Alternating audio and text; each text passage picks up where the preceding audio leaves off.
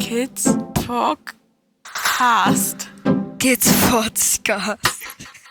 Kids Podcast. Kids Podcast. Kids Podcast. Kids Podcast. Kids Podcast. Kid Podcast. So.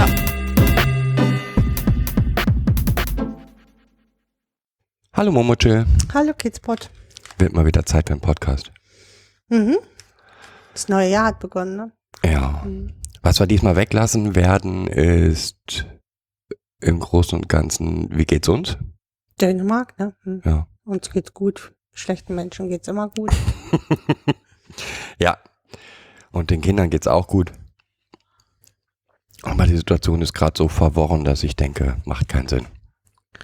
nee, das würden diejenigen, die damit verschwurbelt sind, ähm, nur als Angriff sehen und das lassen wir jetzt mal weg. Genau. Zu den Kindern gibt's da irgendwas, was man sagen kann? Doch. Ja, Ja, Kind 3 träumt nicht in Dänisch. nee, träumt noch nicht in Dänisch. Was für eine Frechheit. Hm. Ja. Spricht äh, wie so ein alter Bauer halt schon Dänisch. Oder wie ein junger Bauer, eigentlich völlig egal. Aber er träumt noch nicht in Dänisch, was ihn wirklich ärgert. Ja, Ja. finde er gar nicht gut. Hm. Okay. Aber ansonsten, es waren jetzt auch Ferien und Weihnachten und so und von daher, Alle Gibt's- voll gechillt und relaxed. Jeder hat seine Geschenke bekommen. Das war gut. genau, alles gut. Es war, ähm, glaube ich, generell sehr viel ruhiger. Wir hatten mal, was so Kinder und Aufregung vor Weihnachten betrifft, sehr, sehr, sehr, sehr entspannt. Für unsere Verhältnisse. Für andere wäre das immer noch viel gewesen. Wir waren aber entspannt und hatten ein entspanntes Weihnachtsfest, Geburtstag, Rutsch ins neue Jahr. Genau. Aber es gibt zwei Begriffe, die uns jetzt immer wieder untergekommen sind in den letzten Monaten. Jahren eigentlich Ja, schon. Ne? Die begleiten uns, also mich begleiten sie in der, äh, im Jugendamt und in der sozialen Arbeit schon ganz, ganz lange. Kommen immer mehr in Mode oder teilweise sind sie wieder am Ausschleichen. Aber ein Begriff besonders kommt absolut in Mode im, in den Jugendämtern. Und Das wäre der Begriff Schicksal, haft geboren. schicksalhaft geboren. Wow. Schicksalhaft geboren. Genau. Dann definier doch mal, was schicksalhaft geboren sein soll. Es gibt unterschiedliche Definitionen. Ähm, ich habe mich jetzt so ein bisschen reingelesen und habe einen Begriff aus einem Buch gefunden, ähm, aus dem Bereich Sozial und äh, Moral und Ethik in der sozialen Arbeit. Der geht aber eher auf eine ähm, auf den Begriff der Krankheit zurück, also eher so in so Sozialhilfe Hartz IV, wo den wo es eher darum geht, dass ein, ein krankhaftes Ereignis nicht mehr als schicksalhaft anerkannt wird, sondern ähm, auf eine ähm, mehr als individueller, ähm, also Gesundheit als individuell herstellbares Gut gesehen wird und eine Krankheit halt wahrgenommen wird als etwas, was man bei richtiger Lebens, beim richtigen Lebenswandel, frühzeitiger Vorsorge und der richtigen mentalen Einstellung nämlich hätte vermeiden können. Und dadurch entsteht, dass der Betroffene sich nicht, nicht nur mit dem Ereignis auseinandersetzen muss, dass er Krebs hat oder dass er irgendwas operiert bekommen muss oder so, sondern dass er sich auch mit seiner eigenen Schuld auseinandersetzen muss und dem, mit dem Vorwurf des Selbstverschuldens auseinandersetzen muss. Diese Sichtweise hat auf einer anderen Art und Weise Einzug in, in die soziale Arbeit im Bereich von Jugendhilfe gehalten.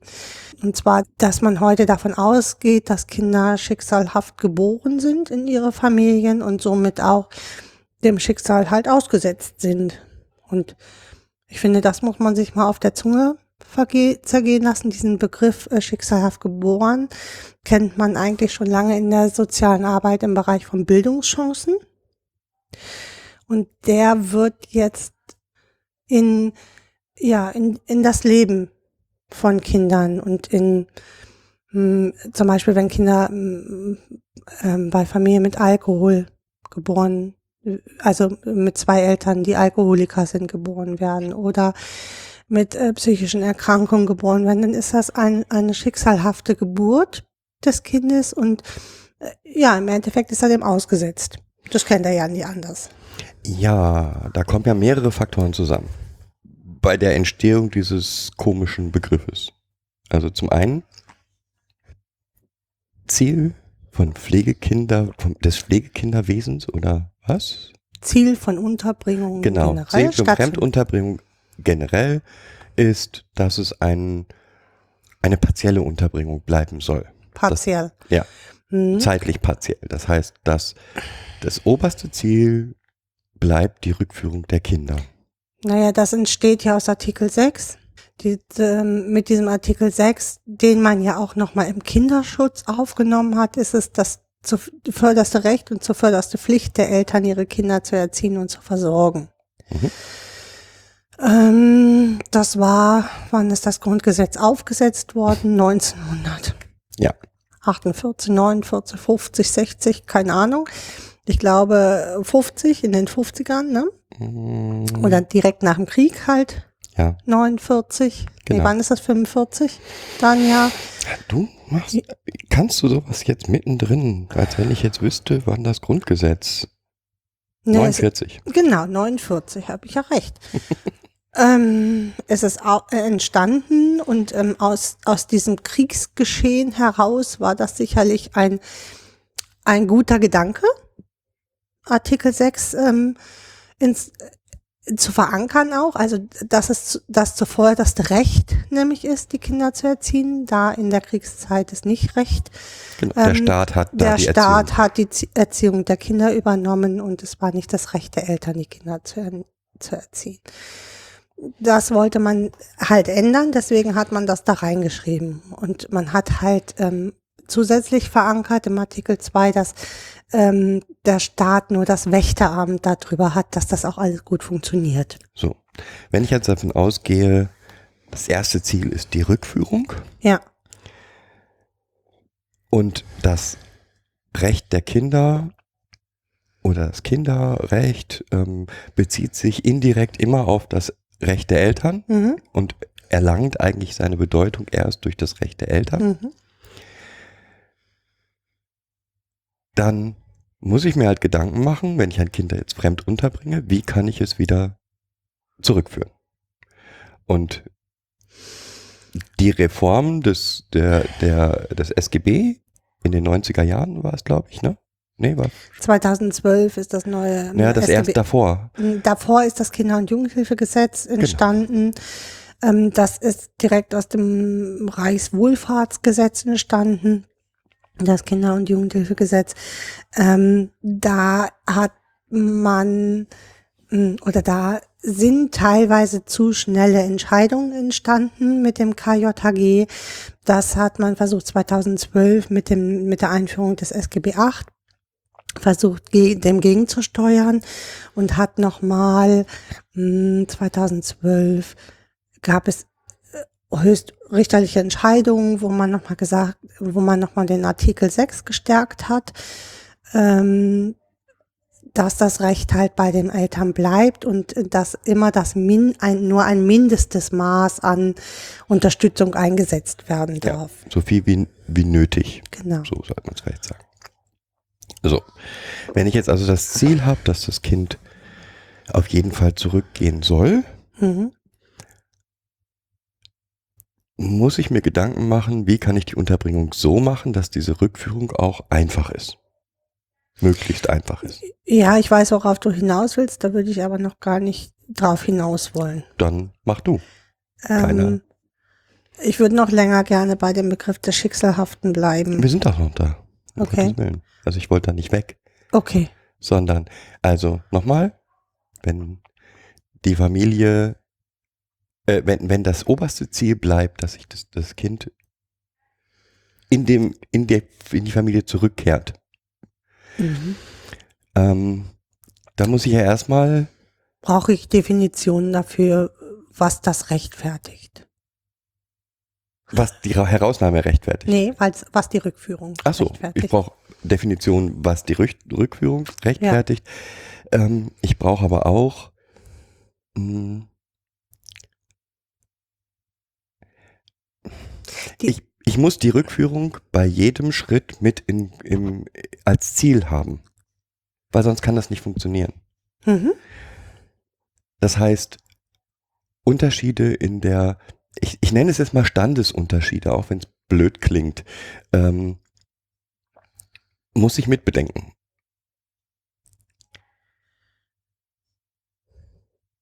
Das ist unterschiedlich. Ähm, das kommt darauf an, wie du unterbringst.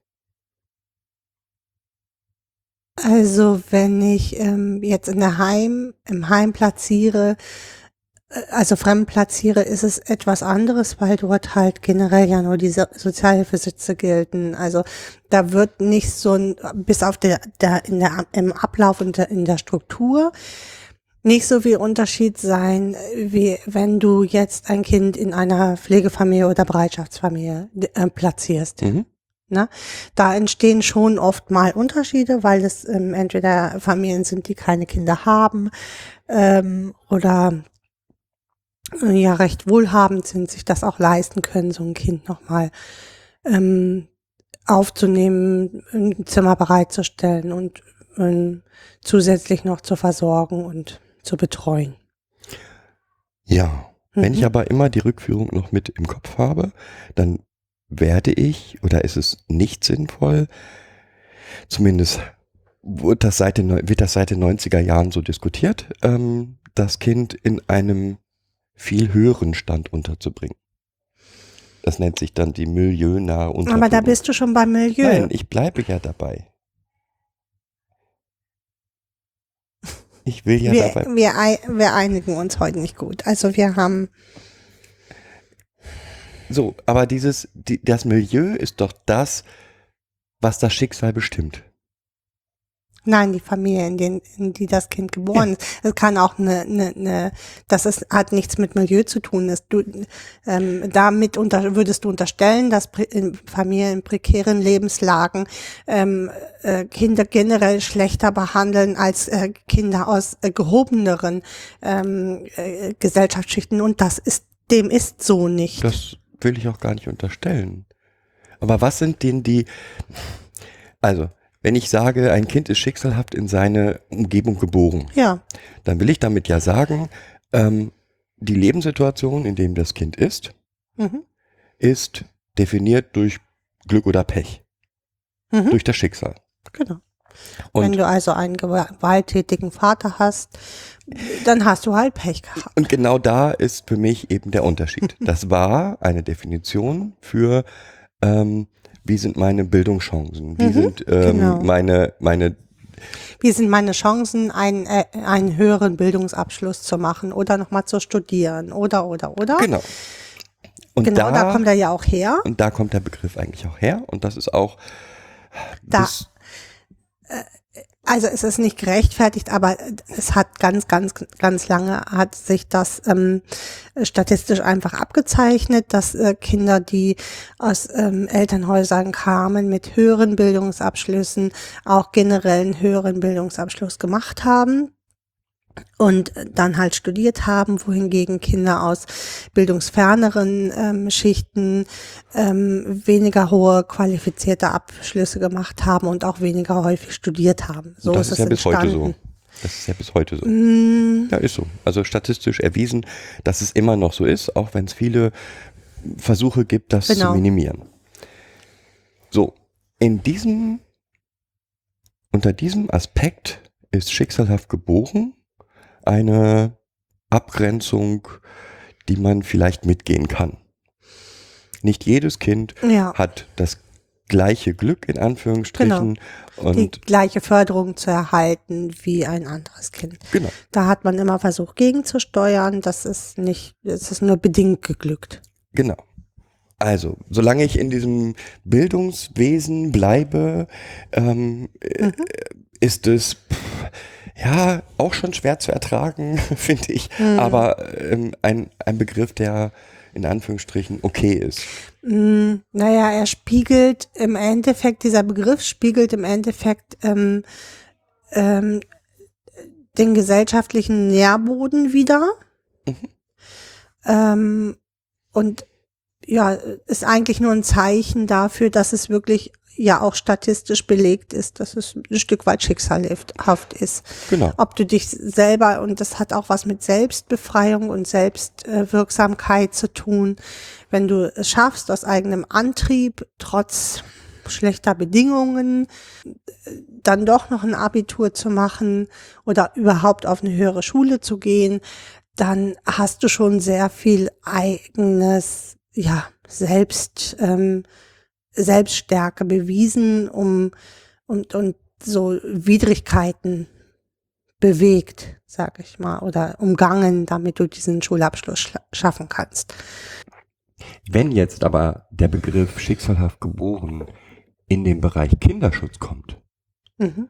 dann passt es vorne und hinten nicht. Ja, Denn wird's ja schräg, ne? Genau, weil das eine ist sozusagen, ja, wir möchten jedes Kind so gut fördern, wie es eben geht. Ja. Bei Kinderschutz ist aber ein, ein kein Kannrecht sozusagen, es ist ein Mussrecht. Jedem Kind steht der Schutz seines. seines Na, das wird ja auch erstmal umgesetzt. Also jedes Kind hat natürlich ein Anrecht darauf, in Obhut genommen zu werden, erstmal oder geklärt zu bekommen, ob ähm, eine Inobhutnahme jetzt erfolgen muss oder nicht. Dieses Recht hat jedes Kind.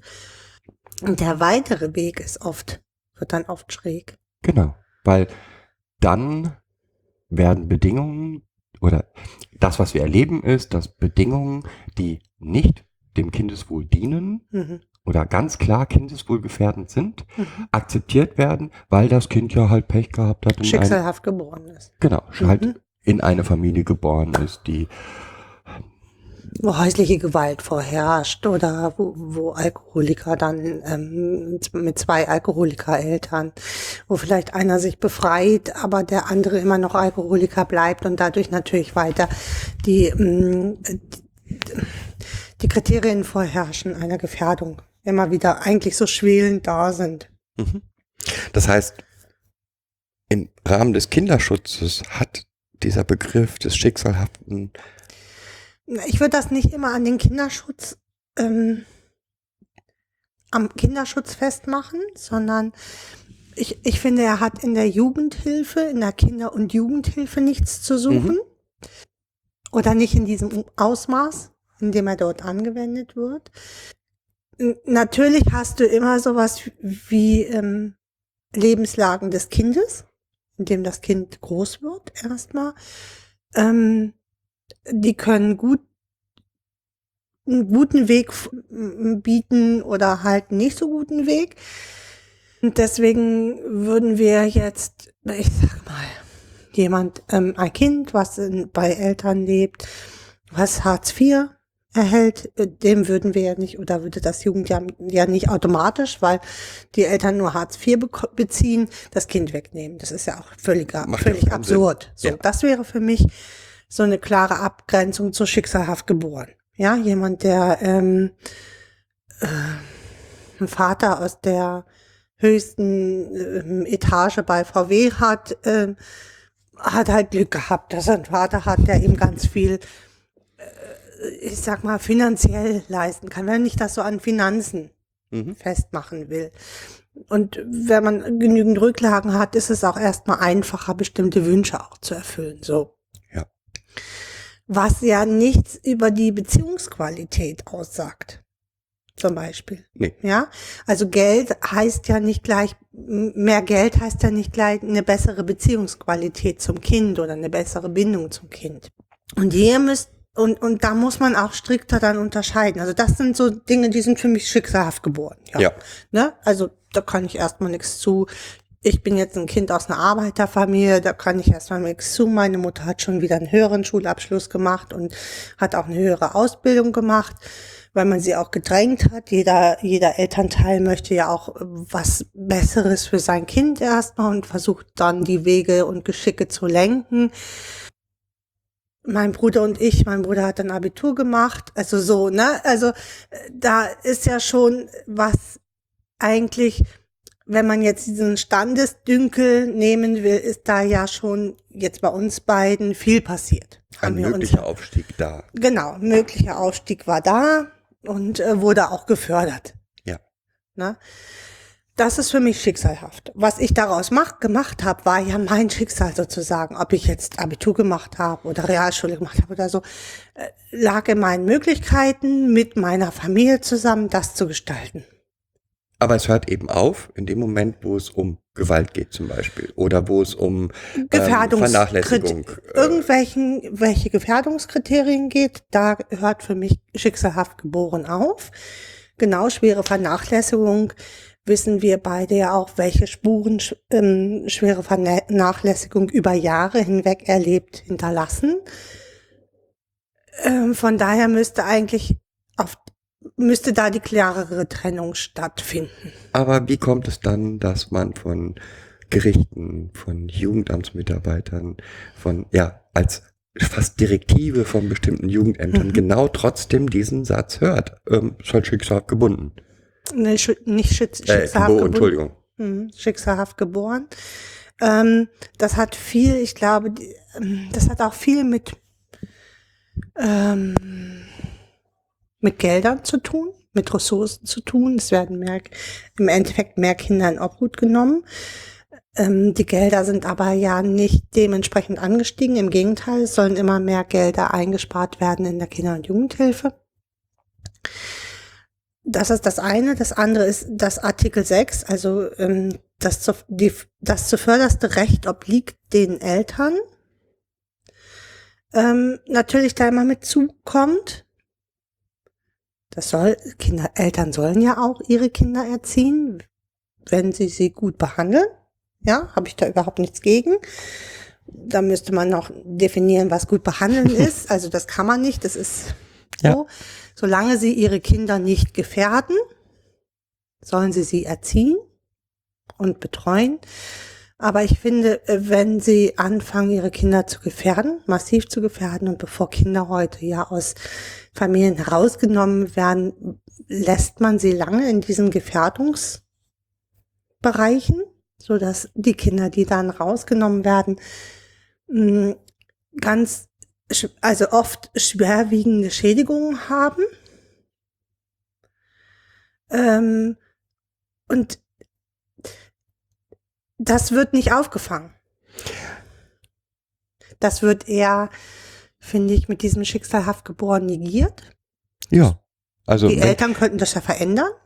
Wenn die Eltern das nicht tun, haben wir als Staat damit ja nichts zu tun. Ist ja von den Eltern gemacht. Was aber dann wieder bedeuten würde, dass der Staat seinem Wächteramt nicht nachkommt. Mhm.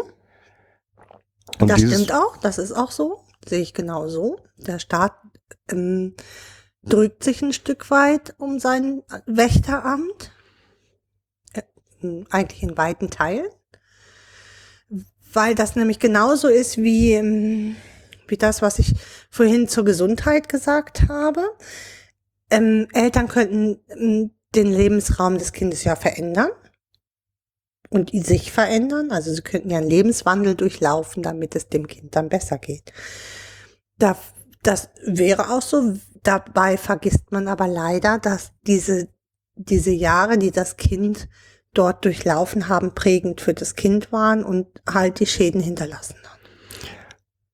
Womit wir dann beim, für mich bei dem, schon bei dem nächsten Begriff wären, nämlich mhm. diese milieunahe Unterbringung oder Sozialraumorientierung, die ja vom Prinzip her. Also das möchte ich trennen.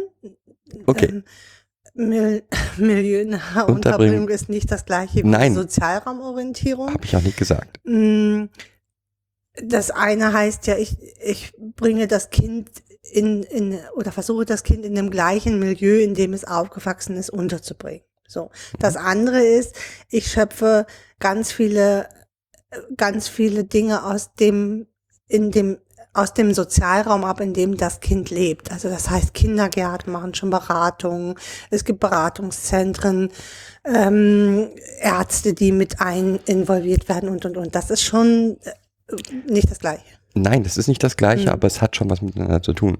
Nein, Für mich schon. nein, für mich gar nicht. Also für mich ist die millionennahe Unterbringung der, die, das Ergebnis der Sozialräumorientierung. Nein, diese Sozialraumorientierung ist viel später gekommen. Tut mir leid. Hat damit Hat ja nichts zu tun. Das hat damit überhaupt nichts zu tun. Okay. Gar nichts. Mhm. Ähm, Das hat, ähm, diese Sozialraumorientierung hat was damit zu tun, dass es ganz viele Angebote schon in dem Sozialraum gibt, dass wir als, oder dass das Jugendamt keine extra, ähm, äh, extra Maßnahmen vorhalten muss, damit ähm, bestimmte Leistungen laufen. Also die werden halt aus dem Sozialraum dann genommen. okay, aber bleiben wir jetzt bei der so milieunahen Unterbringung. Ähm, die Idee ist, jetzt erstmal, wie ist die entstanden, weißt du das? Mm, Ich, die ist äh, also so in den 90ern, glaube ich, entstanden, ähm, indem man gesagt hat, okay, ich ähm, versuche, also wenn ich ein Kind jetzt fremd platzieren muss und ich bringe es jetzt bei anderen Familien unter, die einen anderen Stand einfach in der Gesellschaft haben, also ich bringe das Kind vor eines Arbeiters in einer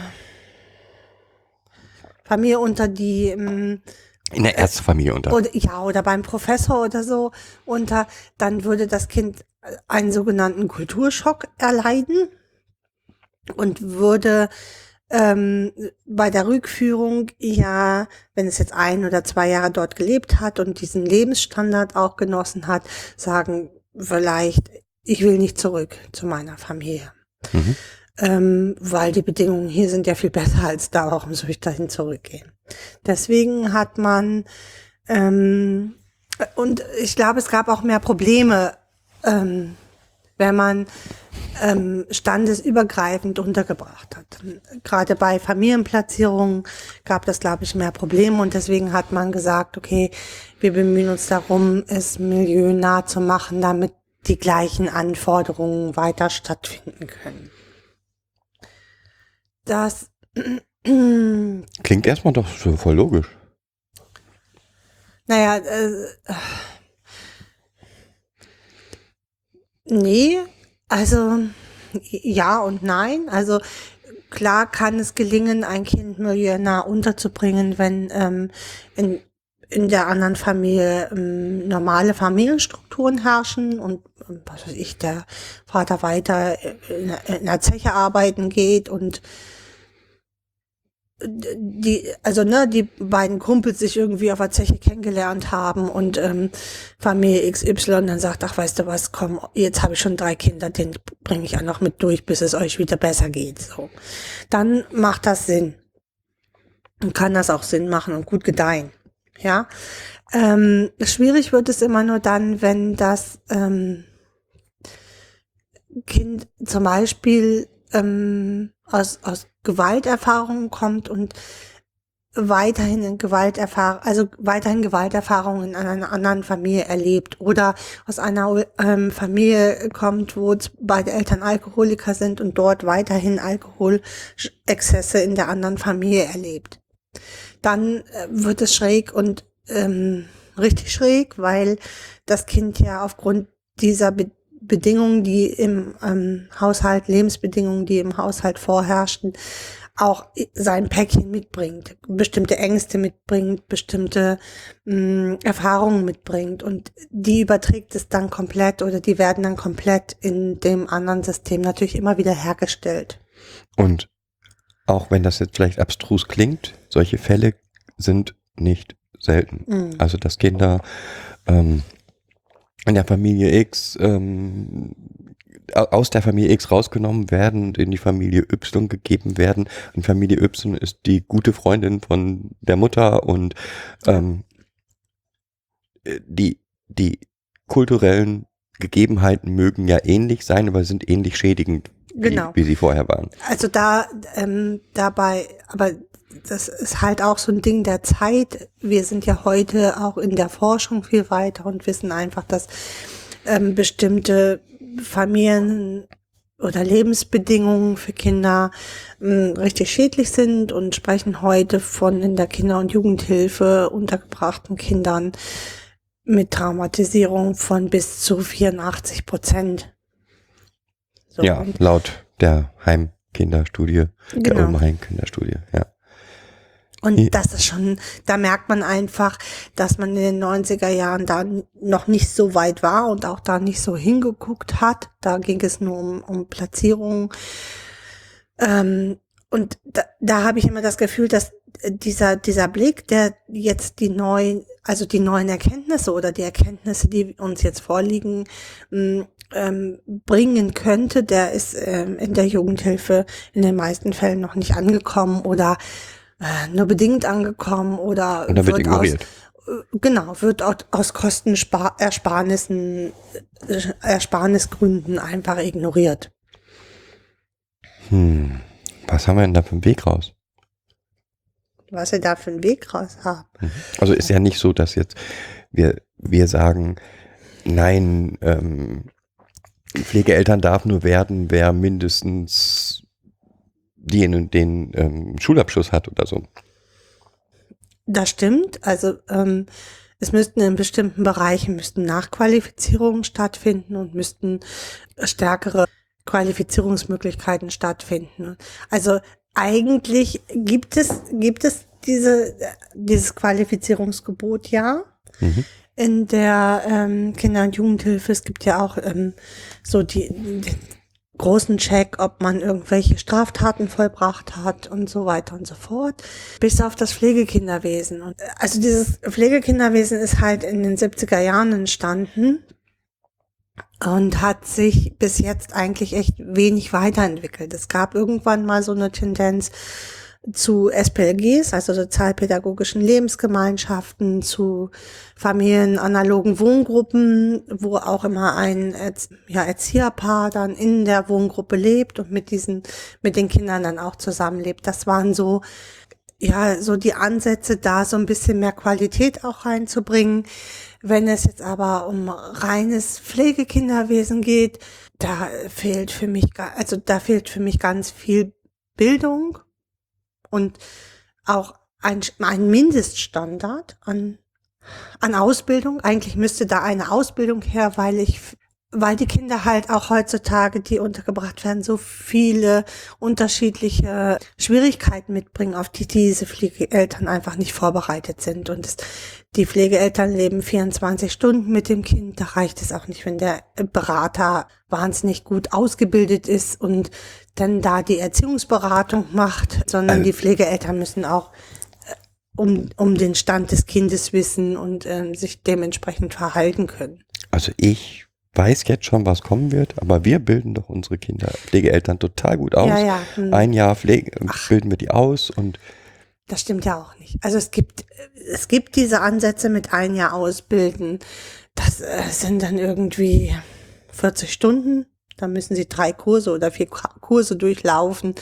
Das sind so Wochenendkurse, ähm, wo man dann so ein paar Stunden da mit anderen Pflegeeltern irgendwelche Inputs bekommt äh, zu äh, Bindung, zu ähm, äh, Tirade der ähm, die sich bildet zwischen Eltern und Pflegeeltern, zwischen zu ähm, Erziehungsinhalten, zu Schwierigkeiten in der Pubertät, was auch immer.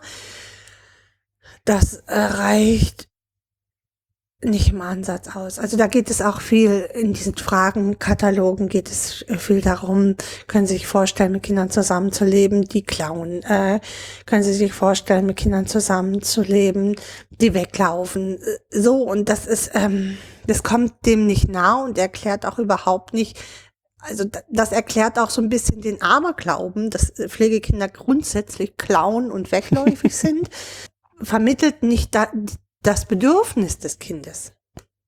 ja, das stimmt schon. Aber wie gesagt, das wird genau, also Immer wenn man in Diskussionen mit Ja, ja. Menschen aus dem Bereich Pflegekinderwesen kommt, wird genau das gesagt. Mhm. Aber bei uns, wir haben denen das alles gesagt und Ja, nach einem halben Jahr war das alles weg. Ja, ist ja auch so. Also ich glaube auch, mh, dass bestimmte Dinge angesprochen werden, aber das ist so wie, wie halt überall, wenn du in eine Fortbildung gehst, eine dreitägige Fortbildung, da weißt du noch ein, ein Drittel oder ein, ein Fünftel von dem hinterher, was da irgendwann mal besprochen wurde. Jetzt hast du, bist du ja erwachsen und kannst sagen, okay, ich lese mir die Unterlagen nochmal durch.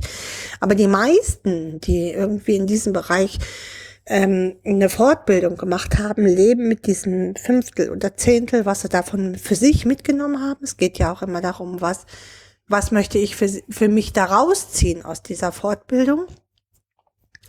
Und damit leben sie dann. Das sind dann so ihre Lebensweisheiten aus dieser, ich habe ja da mal die Fortbildung gemacht und ähm, da, deswegen weiß ich auch, wie das läuft.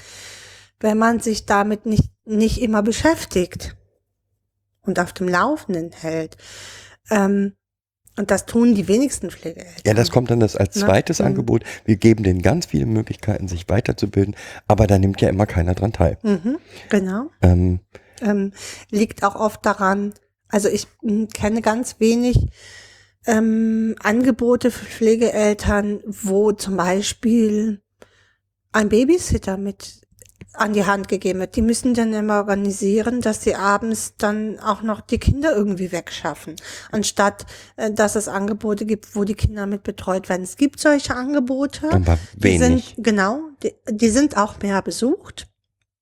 Aber in den meisten Fällen ist es halt dein eigenes Problem. Äh, so, und äh, haben wir nicht einmal erlebt. Wir haben ja, nicht einmal, aber wir sind auch nicht einmal gefragt worden, ob wir zu einer Fortbildung ja, wollen. aber Ne? wenn Fortbildungen uns angeboten wurden, waren es immer, ja, ihr könnt dann von ähm, 16 bis 19 Mhm. Uhr an dieser Fortbildung teilnehmen. Sieh zu, wie er es macht. Genau, 16 bis 19 Uhr ist auch so eine ganz tolle Zeit. Mhm. Da sind die Kinder dann gerade dabei, Hausaufgaben noch zu machen und so. Da hat man echt voll viel Zeit und Muße, sich da hinzusetzen, drei Stunden und sich einen Vortrag anzuhören. Das ist halt illusorisch und die Leute, die es anbieten, sind dann immer der Meinung, sie haben doch schon so viel getan, aber sie haben sich nicht überlegt, wann ist es dann möglich, wann äh, Pflegeeltern an diesen Fortbildungen teilnehmen können. Ja, Ja. Da, das, das überlegt sich keiner. Es wird irgendwo jemand eingekauft, der kann aber nur von 16 bis 18 Uhr. Also ist die Fortbildung dann von 16 bis 18 Uhr. Und das macht keinen Sinn.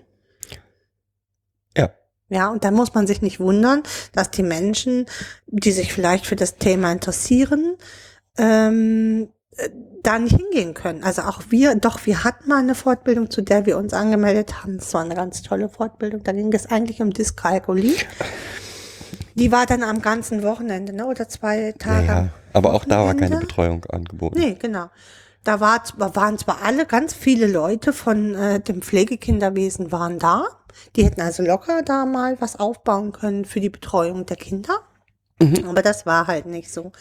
Und das daran, ähm, das, das ist halt meistens so, ne? Weil, Ja, weil das, sie immer was ich- davon ausgehen, dass Pflegeeltern genau das gleiche, den gleichen Background haben wie normale Familien. Und das, äh, das passiert mit Pflegekindern nicht.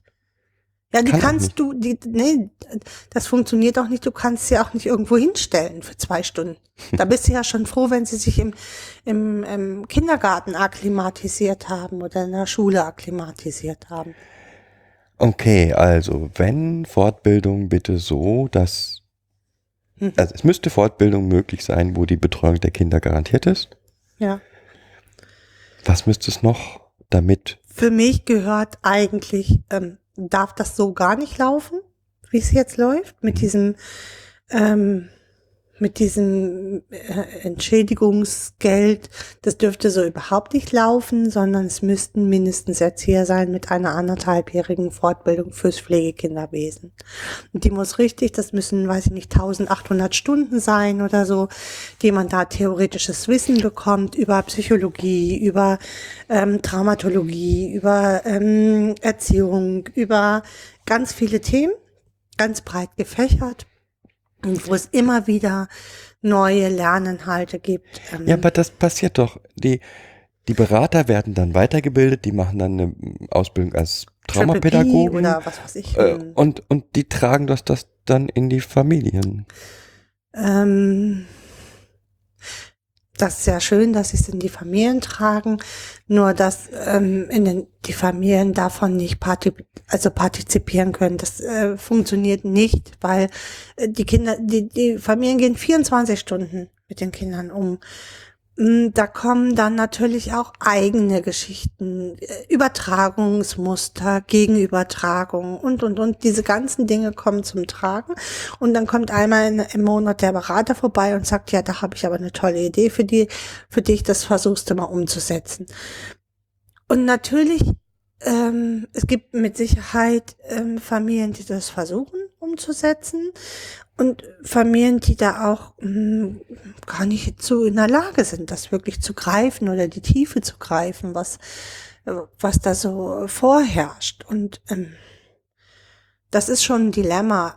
Also ich empfinde das als Dilemma, was mir oft als Pflegeeltern begegnet, muss ich dir ehrlich sagen. Ähm, wie gesagt, das, ist, das Problem ist natürlich auch dabei, dass das viel mit der Wahrnehmung zu tun hat. Wenn es Ja. schief, also man nimmt die negativen Situationen extrem, extrem wahr. Also mir geht das zumindest so. Ähm, Hm. da, wo es schief läuft, denkt man um Gottes Willen. Ähm, und es ist jetzt nicht so, dass es nur ganz wenige wären. Nein. Ähm, ich glaube, dass es viele Pflegeeltern gibt, wo es auch echt gut läuft. Es müsste ein Ruck in der Gesellschaft, ähm, also in der Gesellschaft der Jugendämter stattfinden, dass es nicht um satt und sauber geht. Ja. Ja. es ist so ein Abstellen nach satt und sauber. Wenn die Kinder lieb gehabt werden, dann reicht das ja schon. Und das reicht alle Male nicht. Ja, weil es geht nicht um Liebhaben. Aber die sind doch alle resilient. hm. Wer? Die Eltern? Nein, die Kinder. Die Kinder. Jetzt kommst du mir mit diesem Resilienzbegriff und, und versuchst mich damit nur Es zu gibt ärgern. keinen, es gibt keine einzige Fortbildung im Bereich Pflegekinderwesen, wo nicht einmal vorkommt, aber sie sind resilient. Hm.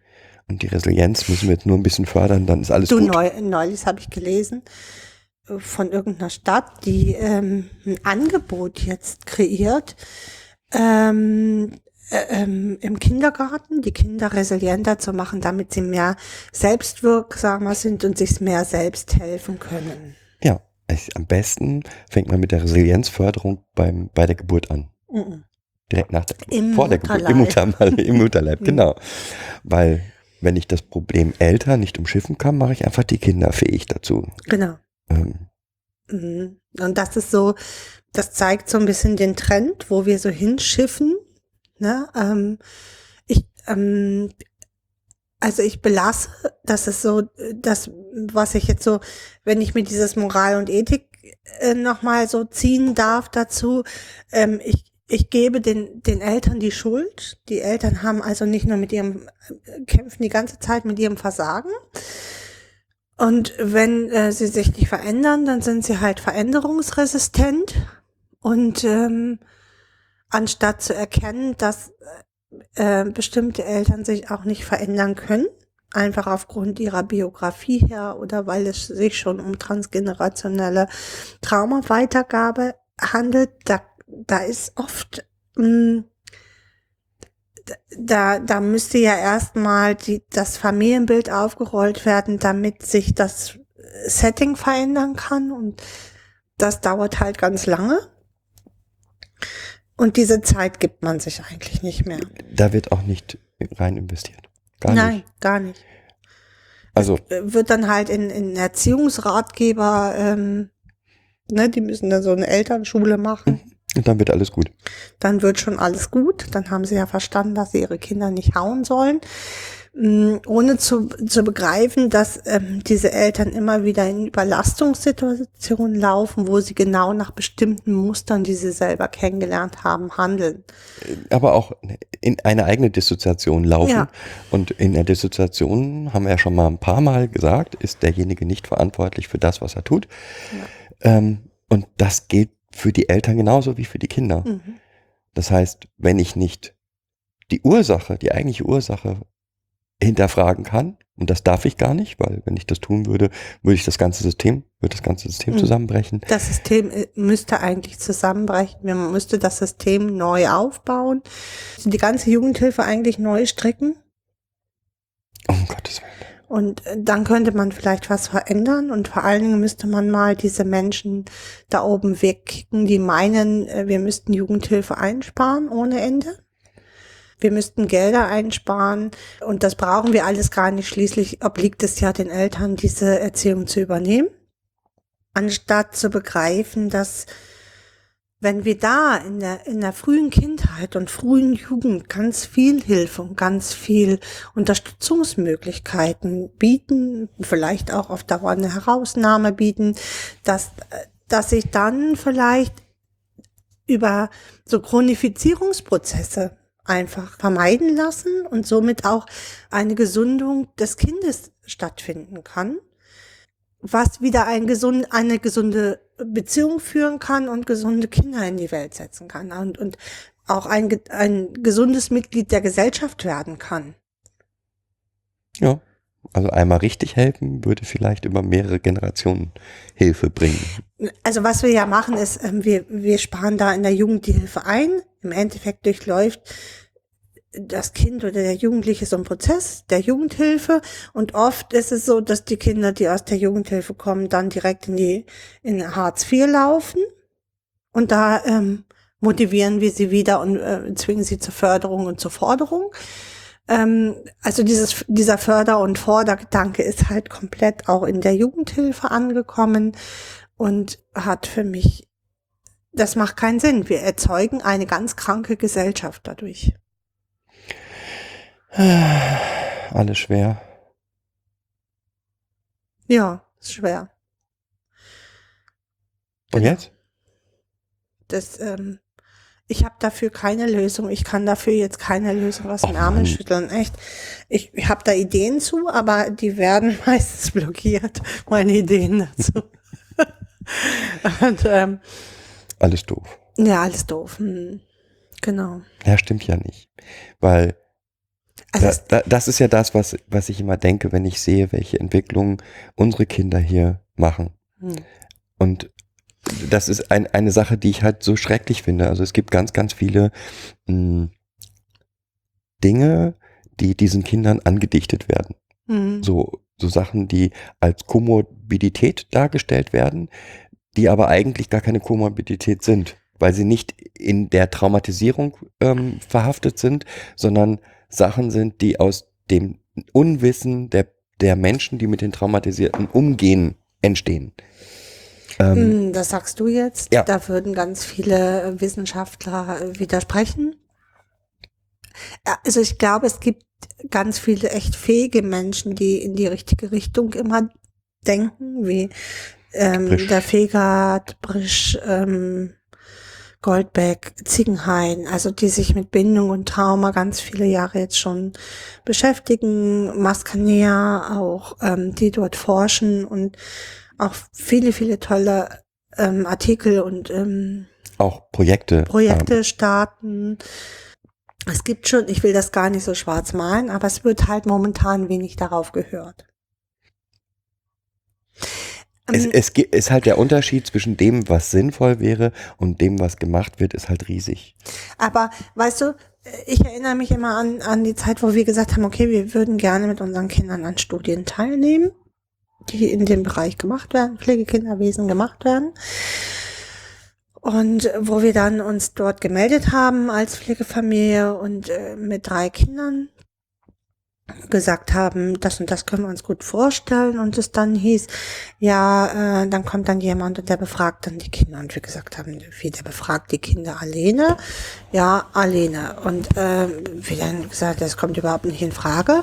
Und wir dann im Endeffekt aus der Studie rausgeflogen sind, weil klar war, ähm, die, die Kinder werden da alle alleine ähm, befragt. Und äh, da passiert da passieren halt ganz viele Fehler, alleine schon in dem Aufbau des, ähm, des Forschungsmediums, ähm, weil man meint, man kriegt dann ähm, qualitativ hochwertigere Daten Und das, das stimmt ja einfach nicht. Wenn wir, wenn wir uns jetzt angucken, wir arbeiten ja beide echt Ewigkeiten in der Kinder- und Jugendhilfe. Und wenn wir uns so Kinder und Jugendliche angucken, dann hat bis dieser Vertrauensaufbau ähm, gemacht wurde, dass Kinder überhaupt in der Lage sind, von ihrem Innersten zu erzählen, dauert das Ewigkeiten. Und wenn, wenn sie keinen sicheren Anker und keinen sicheren Halt haben, werden sie demjenigen, der ihm gegenüber sitzt, sonst was erzählen, damit sie irgendwie die sich gut darstellen. Also wo ich dann so denke, es macht überhaupt keinen Sinn. Diese Studien, die, die können alle so nicht stattfinden. Da machen sich die Leute, die diese Studien machen, überhaupt keinen Kopf zu. Und das noch mit dem, mit dem Denken, dann wissenschaftlicher zu sein. Genau. Das ist das Genau. eigentlich das Schlimme. Also ähm, ja, ja, okay. Das ist aber dann eine echt traurige Sendung. Das ist eine echt traurige Sendung. Ja, Wieso? weil eigentlich wir nur feststellen, so wie es jetzt aktuell häufig ist, ist es nicht, nicht gut Nee, es wird immer schlimmer. und es wird immer schlimmer Mhm. Und eigentlich sehen wir da auch keine, Nein. keinen Ausweg raus, Nein. weil die, Weil diejenigen, die es entscheiden müssten, also ähm, das Familienministerium zum Beispiel, die ähm, äh, müssten eine andere Grundhaltung sich aneignen als die, die sie momentan haben. Momentan geht es alles nur auf, auf Kapitalismus. Ähm, ähm, es wird für die, äh, für die sozialen Randgebiete wird halt kein Geld ausgegeben. Und äh, das, oder ne, in so, so, ähm,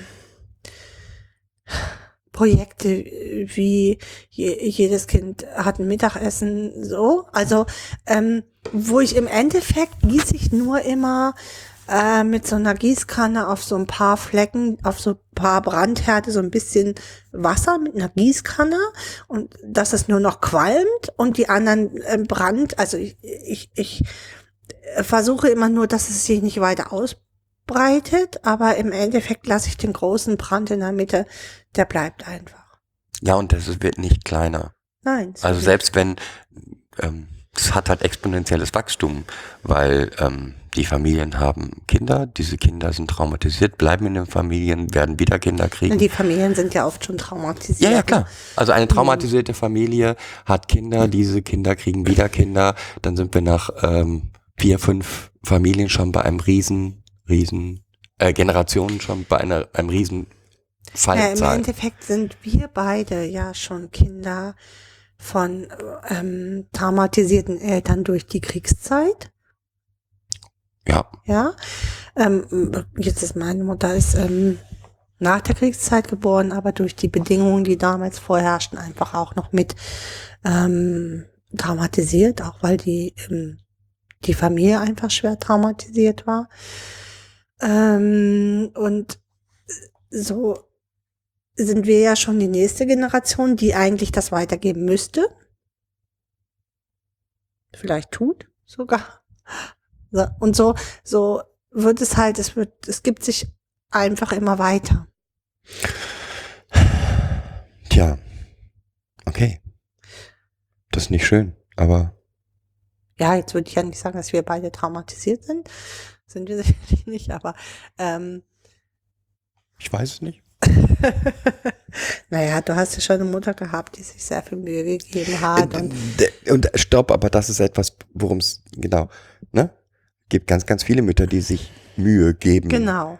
Fast jede, also ich glaube, die meisten Mütter geben sich Mühe. Es mag welche geben, wo das nicht so ist, aber ähm, das heißt nicht, wenn ich schwerst traumatisiert bin als Mutter, dass ich das dann hinkriege. Mm, Dann habe ich halt bestimmte Handlungsmuster und bestimmte Dissoziationen und, und, und, wo ich halt bestimmte Dinge dann nicht hinkriege. Genau. Na, aber darum, darüber wollten wir ja jetzt gar Nein. nicht reden eigentlich. Wir wollten über diese beiden Begriffe reden Genau, und wir und stellen glaub- fest, dass diese beiden Begriffe uns immer eigentlich immer mehr in die Scheiße reiten. Ja, und vor allen Dingen eben, was, was ich schlimm finde, ist, dass sie ähm, vermehrt in letzter Zeit in Jugendämtern aufgetaucht In sind und dann von da Mhm. aus in, in die Gerichte jetzt gewandert sind, dass selbst Richter sagen, er ist halt schicksalhaft geboren. Nee, ich glaube, andersrum ist es entstanden. okay, kann auch sein. Äh, wie rum es Genau. entsteht. Es ist andersrum entstanden und zwar mit der ähm, Europäisierung und den Europäischen Gerichtshof, wo man ähm, ja festgesetzt hat irgendwann, das Elternrecht steht über dem Kinderrecht. Ähm, wobei man da ja in manchen Gerichten schon wieder von zurückrudert und auch das Europäische Gerichtshof, äh, der Europäische Gerichtshof auch nochmal zurückgerudert hat und das Bundesverfassungsgericht zurückgerudert hat und gesagt hat, okay, ähm, äh, das Recht eines, eines Kindes oder auch eines Menschen auf Unversehrtheit steht höher als das Elternrecht. Aber es war ganz viele Jahre jetzt, dass das nicht so galt. Und dementsprechend, glaube ich, hat sich so, ja, in die Köpfe halt eingepflanzt. Ja, dann ist das Kind halt schicksalhaft geboren. Und diese, mh, vielleicht auch ist es, vielleicht ist es auch ein Stück Hilflosigkeit, weil äh, Jugendämter ganz viele Gerichtsentscheidungen äh, davor aushalten mussten, die genau in diese Richtung gingen. Ähm, dass diese Hilflosigkeit dann halt sagt, ja, okay, pff, dann ist es halt jetzt schicksalhaft geboren. Ja, und ich hoffe, dass unsere Hörer zumindest, wenn sie diese Begriffe hören, schicksalhaft geboren oder milieunah untergebracht, zumindest erstmal nachdenklich werden und das nicht einfach hinnehmen. Hm. Sich Darum überlegen, ob das Sinn machen kann, milieunah unterzubringen oder Nicht. ob der Begriff schicksalhaft geboren In- wirklich In der Jugendhilfe was zu suchen hat. in der Jugendhilfe was zu suchen hat, genau. Jo. Von daher hast du recht, es ist schon eher eine traurige Sendung. Nicht so eine hoffnungsvolle Sendung, wie sie, wir sie sonst eigentlich machen. Genau, Wo wir immer so einen richtig hoffnungsvollen Weg hinterher noch haben. Aber ich, ich sehe da momentan kein Entkommen.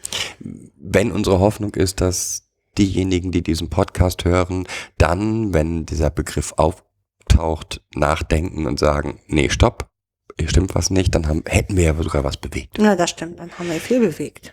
Okay, dann würde ich sagen, Dann können wir den Aufruf machen. Leute, schaltet eure Gehirne ein, fangt wieder an zu denken und überlegt euch, ob das so Sinn macht, wie es wie es so ausgesprochen wird. genau. In diesem Sinne, Tschüss. tschüss.